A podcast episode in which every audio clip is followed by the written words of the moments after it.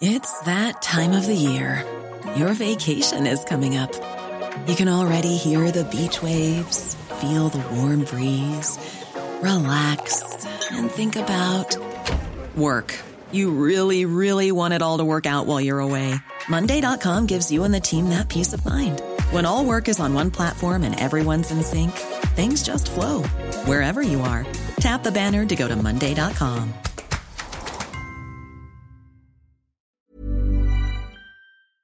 Para platicar acerca de esto, eh, saludamos en la línea telefónica a Andrés Layuz, secretario de Movilidad aquí en la Ciudad de México. Secretario, ¿cómo está? Muy buenas noches. ¿Qué tal? Buenas noches, Brenda. ¿Cómo te va? Muy bien, gracias por platicar con nosotros en Noticiero Capitalino esta noche. Cuéntenos, por favor, qué medidas se están tomando para auxiliar a eh, estas personas, a los usuarios que se quedaron ahora sin movilidad en esta zona en donde operaba el metro. Eh, desde hoy eh, a las 5 de la mañana empezó el servicio provisional que está dando RTP con autobuses gratuitos que van de en la mañana de Chapultepec hacia Juanacatlán, eh, Tacubaya y Observatorio primordialmente. También evidentemente trae pasajeros en el sentido contrario, pero la afluencia mayor es en la dirección de eh, Observatorio. Eh, también eh, contamos en la mañana con el apoyo de la Secretaría de Seguridad Ciudadana, que apoyó tanto con autobuses como con vagonetas para atender la gran demanda que hay en estos trayectos. El inicio de la operación de RTP fue con 38 autobuses. Sin embargo, justamente para eh, tener una mejor cobertura de la afluencia, eh, a lo largo del día esto incrementó a 53 autobuses de RTP. Es como hemos estado operando. Tenemos eh, operativos permanentes de la Secretaría de Movilidad y la Subsecretaría de Control de Tránsito en Tacubaya Observatorio y Chapultepec para garantizar el flujo eh, de pasajeros, digamos, de peatones y de los vehículos. Sí, porque además es una de, las líneas pues más utilizadas. Secretario, ¿cómo está? Buenas noches. Este, ¿Ha platicado con algún agente del metro, con alguna autoridad para tener quizá algún aproximado de cuándo pudiera estar ya restablecido el servicio? Lo que ya ha informado la directora del, metro, que es importante, es que desde, eh, digamos, el momento del incidente, eh, hay más de 150 trabajadores eh, del metro eh, trabajando para liberar la vía, que es la que, digamos, estaba ocupada por estos dos trenes. el día de hoy ya se liberó la primera parte del tramo, digamos, la que está ocupada por el tren que estaba todavía en la estación Tacubaya. Se sigue trabajando en liberar la segunda parte, que es el tramo que va de Tacubaya a Observatorio. La estimación que tenemos es que esta afectación no pase de un par de días más y por esa razón nosotros seguiremos ofreciendo el servicio eh, eh de RTP gratuito para los usuarios desde las 5 de la mañana eh, eh, el día de mañana y hoy hasta la hora de cierre de servicio del metro.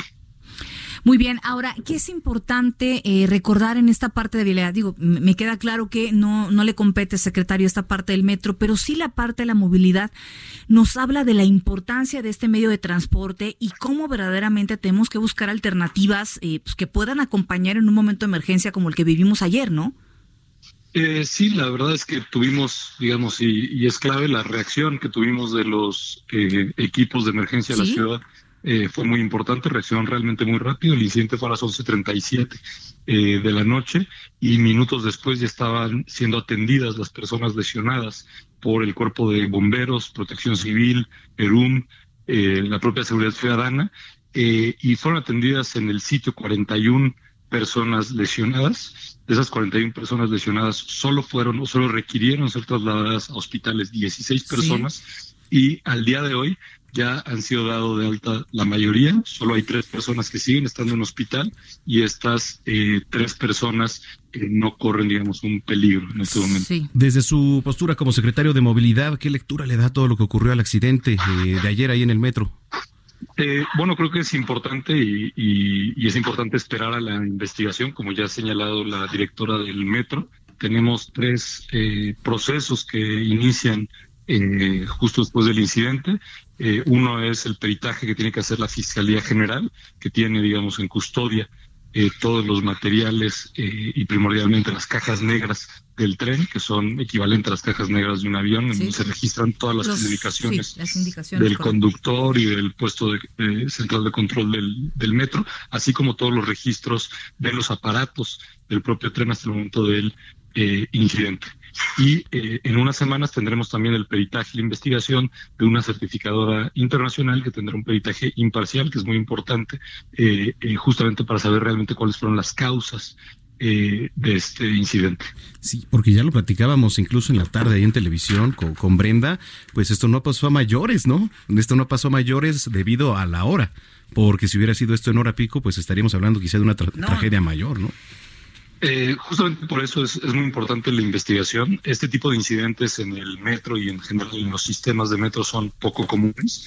Eh, son sistemas realmente seguros que tienen eh, varias medidas de seguridad que permiten que incluso cuando hay fallas tengan sistemas que eh, eh, una vez que falla uno, entra el otro en funciones, entra un tercero en funciones incluso, y por eso es tan importante realmente entender qué fue lo que pasó para que podamos tener un incidente con estas características. Y que no se vuelva a repetir algo así, porque verdaderamente estamos hablando de menores de edad, estamos hablando de, de, gente eh, adulta mayor que se transporta en, en, en, el metro, que de verdad si nos salió, afortunadamente, digo, desgraciadamente una persona perdió la vida, pero pudo haber sido de verdad catastrófico eh, este evento, ¿no?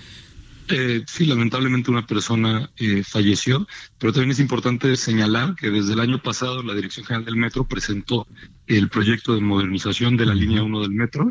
Es la línea que lleva en operación 50 años y por esa razón se presentó ante el Congreso el presupuesto y fue aprobado de 38 mil millones de pesos a ejercerse en donde se sustituirán 30 trenes de la línea 1 eh, se sustituirán y se rehabilitarán las vías de todo el trayecto y el sistema de pilotaje automático que se instalará será el más moderno que ofrece el mercado. De esta manera tendremos una mejora sustantiva en el servicio de la línea 1 y evidentemente eh, eh, parte de los objetivos es garantizar la comodidad y seguridad de los pasajeros. Finalmente, eh, secretario, suponemos que va a haber esta información a través de las redes sociales de la Secretaría para las rutas, para lo que nos acaba de explicar y sobre todo para aquellos que nos vienen escuchando aquí a través de la señal del Heraldo Radio 98.5. Sí, estamos informando en redes sociales, también hemos estado enviando comunicados a medios de comunicación para que las personas tomen previsiones sobre sus trayectos eh, eh, que usan estos tramos de la línea 1 primordialmente, que seguirá el servicio de, RTP, pero también eh, bueno, que, todo el mundo considere lo que esto implica, porque sí hay una afectación en términos de tiempos de traslado. Muy bien. Secretario, muchas gracias por platicar con nosotros y si le parece, pues estamos en comunicación. Claro que sí, muchas gracias. buenas, noches.